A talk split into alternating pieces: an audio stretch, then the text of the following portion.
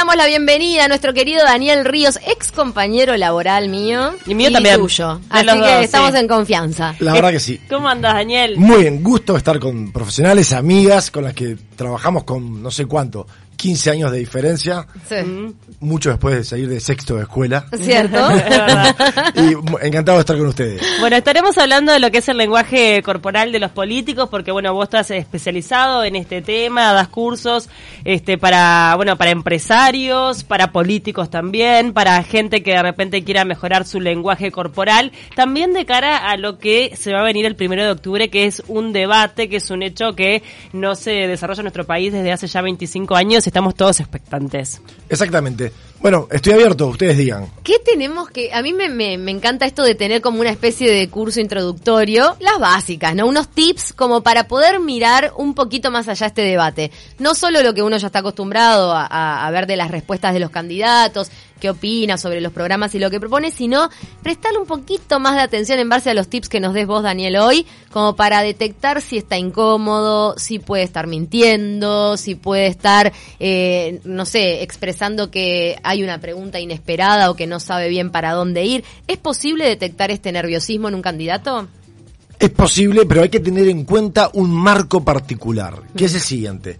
El debate es una modalidad de comunicación, de exponer ideas, como lo puede ser la entrevista, como lo puede ser el mano a mano en la calle del candidato con el posible votante. Y esta es una circunstancia a la cual nuestros políticos no están habituados. Entonces, por eso en los primeros debates se los veía tan duros a todos, ¿verdad? Y aparte es algo que no se enseña en colegios usualmente. En otros países donde se debate estamos acostumbrados a ver, por ejemplo, ocho personas del Partido Demócrata o Republicano eh, debatiendo en Estados Unidos, es porque public speaking es una materia para ellos. Entonces, lo primero es, no esperemos ver por lo menos algo como lo que se ve en la tele en Estados Unidos, pero sí esperemos ver algo mejor de lo que ya vimos. Porque Bien. seguramente al ser coacheados les deben, les deben haber dicho, esto no lo hagas, esto hacelo. Claro. Dicho esto, No, decí, no. Adelante. No, no, te voy a decir que con respecto este, a lo que hablabas de las circunstancias, es verdad, cualquiera de los dos candidatos han sido entrevistados mil veces, pero hay una presión extra. Esto sale en cadena nacional. Están todos los ojos de los uruguayos puestos ahí se la- y juega mucho. Absolutamente. ¿Qué hay que mirar o qué sería bueno mirar? Bueno, en menos de un segundo, cada persona con la que te encontrás te pone en una de cuatro categorías. Amigo, enemigo, potencial pareja sexual o indiferente. Eso pasa en la quinceava parte de un segundo. Qué increíble. Impresionante. ¿ok? Para hacer el curso corto, Eso es lo de la, la primera impresión. es antes de que digas una palabra. La primera, primera impresión ya hace que tu mente encasilla a la persona que estás observando como amigo, enemigo, indiferente o potencial pareja sexual. Exactamente. ¿Cuál es el desafío de los candidatos? Bueno, si caen como negativos, de alguna manera, todo lo que digan, lo que se llama el cerebro reptiliano, que tiene 500 millones de años de evolución, primitivo. el primitivo, eh, va a decir, no te lo creo. Por más que el cerebro más evolucionado, el neocórtex, diga, sí, los datos me cierran, pero él no me cierra, con lo cual no se lo compro. Este es el peor escenario. Bien. ¿Se imaginan eh, si viviéramos todo el tiempo en ese estado, ¿no? Seríamos unos paranoicos si fuéramos por la vida pensando que todo el mundo nos quiere hacer daño. Ahora, si la persona nos cae como amiga, todo lo que diga no va a parecer bien. Las cifras nos van a sonar lindas. Aunque nuestro cerebro racional capaz que sienta ruido. aunque el neocórtex haga ruido porque sabemos que el voto es un tema emotivo, no es un tema racional. Bien. Claro, de todas formas, digo, en el caso de, de lo que va a ser el debate, ya los conocemos a los dos. O sea, ya me imagino que la mayoría de los uruguayos tiene como una idea de quién es cada uno. Pero el cerebro primitivo no tiene memoria. Mira, yo te puedo parecer un enemigo, un predador, y al instante te puedo parecer una persona de la cual te puedes beneficiar. No tiene memoria. O sea que vos, con, lo que estás diciendo ahora, significa que los primeros segundos de ese debate son cruciales para cualquiera de los dos candidatos. Absol- Absolutamente. Y también el devenir de, de lo que ocurra. Pero ese primer seteo de cómo me muestro en cámara y cómo miro al otro va a hacer que los que me estén mirando ya me encasillen en un, en un lugar. va a marcar la tónica de lo que las personas van a pensar de vos. La tercera categoría es indiferente. Y atención con esto. Esa es la peor. Claro, porque vamos por la Para un político, Claro. digo. Si todo el político. mundo nos cae como amigos, nos extinguimos. Imagínate, viene alguien con un arma a asaltarte y vos decís, no, es un amigo, mira si me va a asaltar. Claro. Si todo el mundo nos cae como enemigo, Caos absoluto. vivimos paranoicos. No tengo que decir lo que sería el mundo si todo el mundo nos cae como pareja sexual. Entonces la mayoría Lo de las- que es. la gente nos cae como indiferente usualmente. ¿Y cuál es el problema para un político y en un debate? Que si a la audiencia, el político, le cae indiferente, cada vez que hable, la gente va a escuchar bla, bla, bla, bla, bla, bla, bla, bla, bla, bla, va a escuchar bla. nada de lo que y diga. lo que entre por un oído va a salir por el otro. La pregunta que seguramente muchos están haciendo es, ¿cómo hago para quedar del lado que quiero? Claro. Que en este caso es el de amigo. por ¿Se supuesto, puede ¿no? hacer eso? Se puede hacer y es muy sencillo. Hay algo que se llama el plano de la verdad. El plano de la verdad es muy simple. Si estás escuchando la radio y no tenés miedo de pasar vergüenza o que alguien te vea haciendo algo, simplemente poné tus manos cómodas a la altura de la cintura, a la altura de la panza. No pongas las manos hacia arriba, no las, no las supines, sino que ponelas eh, normal, ni muy arriba ni muy abajo, y gesticula a la altura de la panza de forma simétrica. Esto le dice al cerebro de la otra persona, al televidente, al posible votante, eh, Martínez o la calle Pou es un amigo. Esta persona no tiene armas que ocultar, no tiene intenciones de atacarme, me transformo en persona confiable.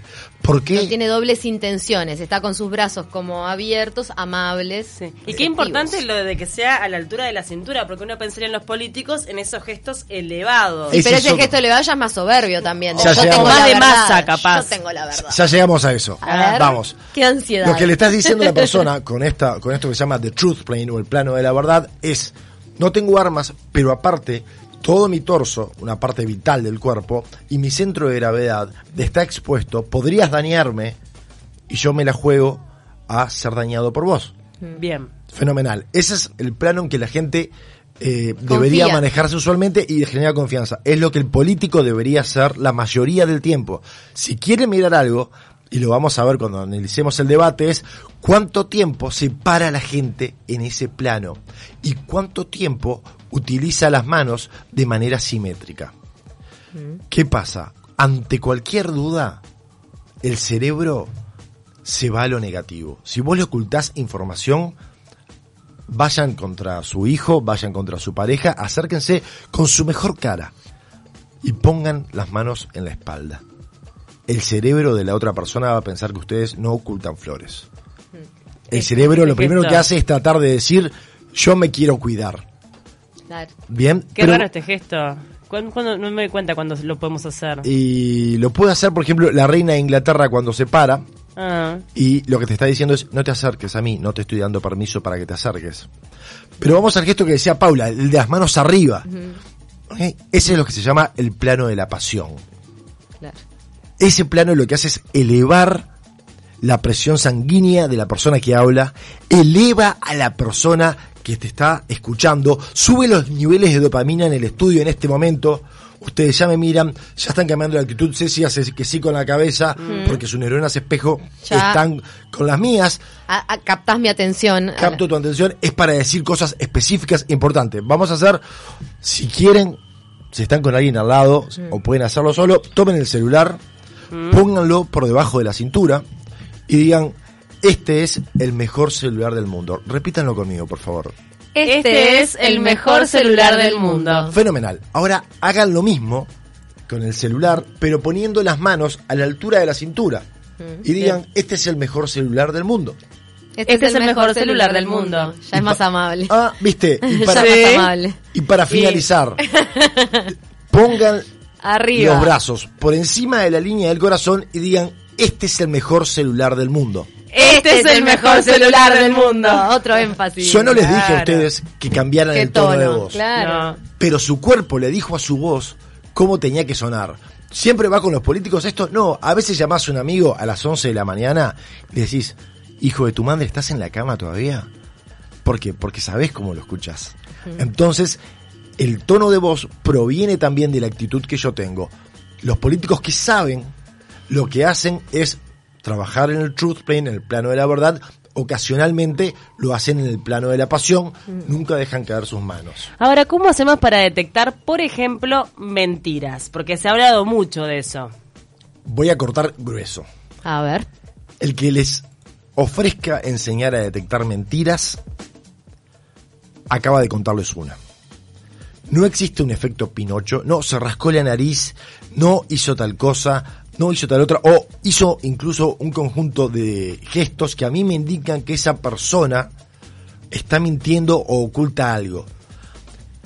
Joe Navarro, uno de los mayores espe- especialistas del mundo, dice que en el mejor de los casos tenemos un 50 y 50% de detectar la mentira en alguien.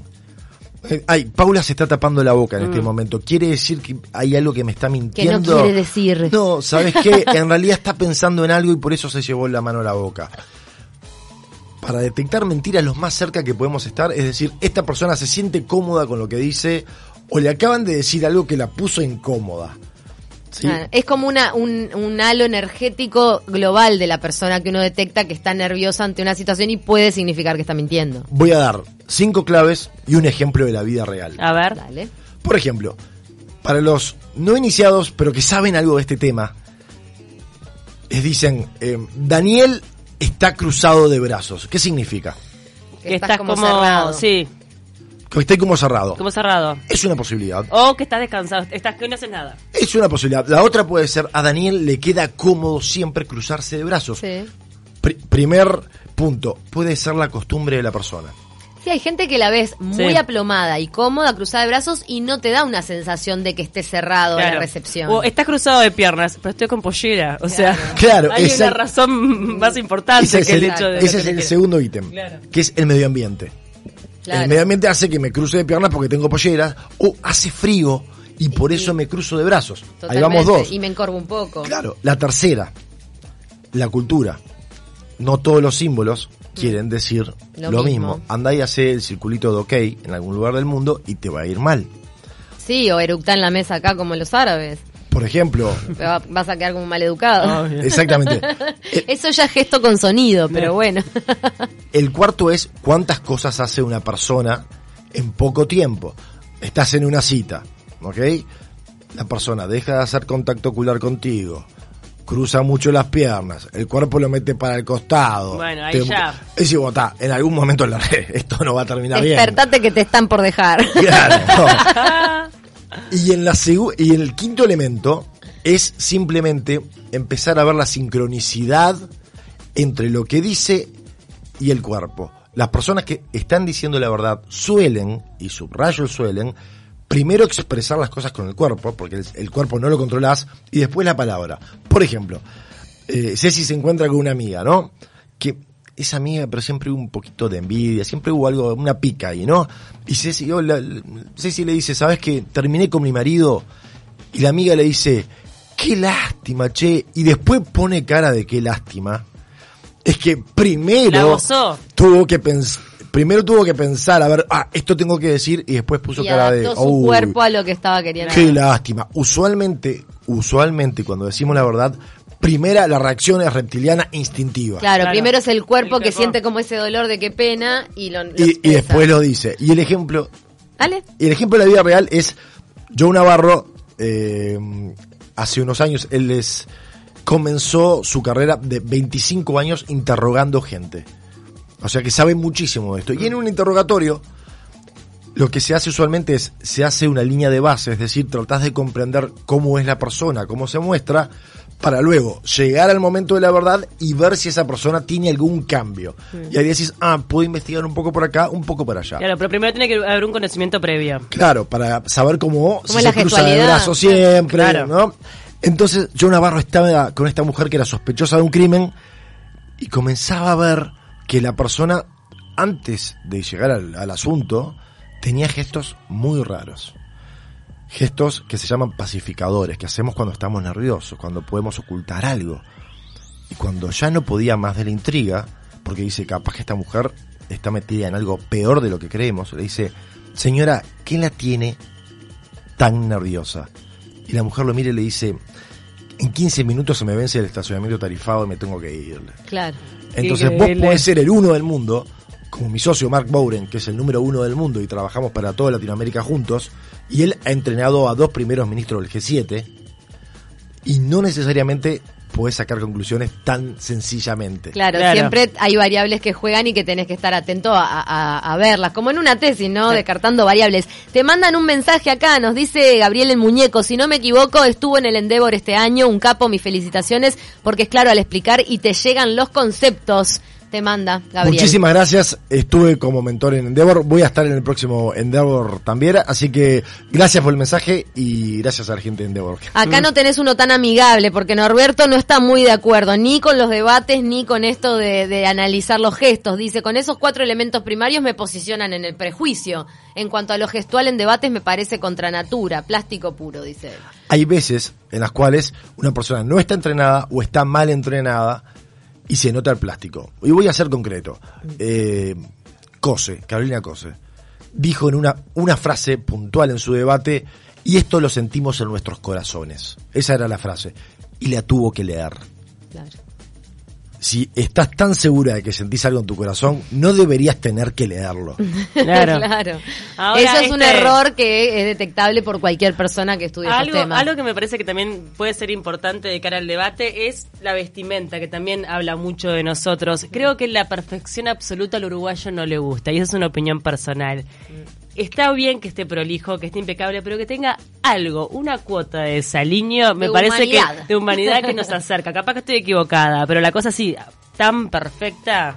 Hay una incógnita que es, vamos a ver cuál de los dos, y yo creo que ninguno, va a usar corbata.